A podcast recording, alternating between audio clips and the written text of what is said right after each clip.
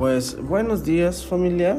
El día de hoy concluimos con el tema de esta semana, la importancia del sacerdocio en el hogar. Eh, vamos a recordar, al escuchar sacerdocio se está hablando de ti y de mí, ya que comprobamos que todos ejercemos un sacerdocio en la vida cuando conocemos a Dios. Hebreos capítulo 10, versículo, versículo 19.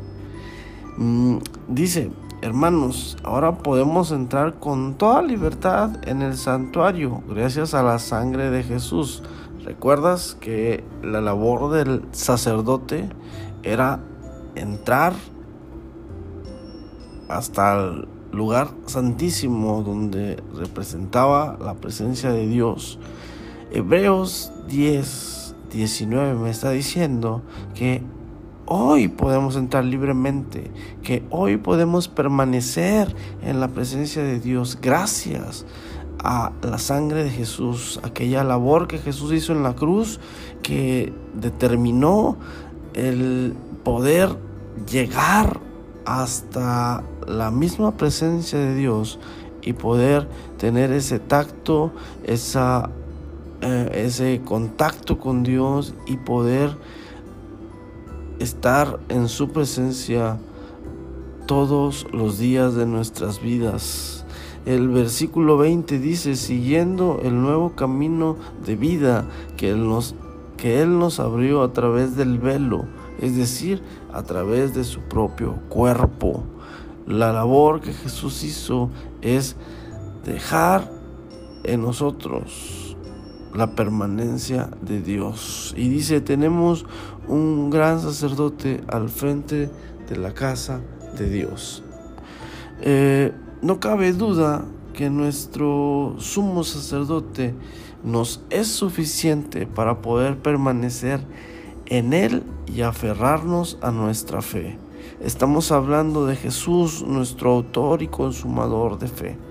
Cuando el sacerdocio es parte de mí, será bueno poner atención a la siguiente cita que el apóstol Pablo dirigió a los líderes de la iglesia para vivir conforme a las verdades de Cristo. Mm, y primera de Timoteo, capítulo 3, versículo 1, dice, si alguien aspira al cargo de presidir la comunidad, está hablando de los líderes de la iglesia, dice, a un buen trabajo aspira.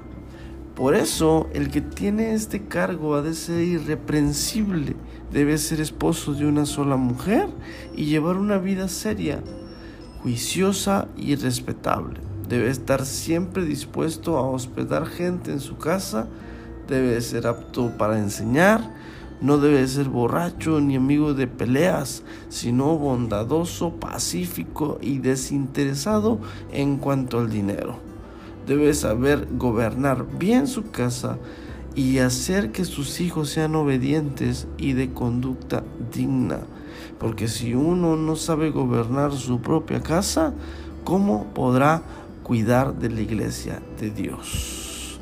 Aquí este punto es demasiado importante entenderlo, porque el gobierno que Dios nos permite tener eh, está probado desde el hogar si tú eres alguien que sabe gobernar su casa, si eres alguien que ha sabido eh, implementar lo que hemos estado hablando y vivir en armonía en el hogar, de tal forma de que las enseñanzas y la disciplina que están establecidas en tus hijos es para que sean hombres, mujeres de bien y que están basados en las en los principios de Dios.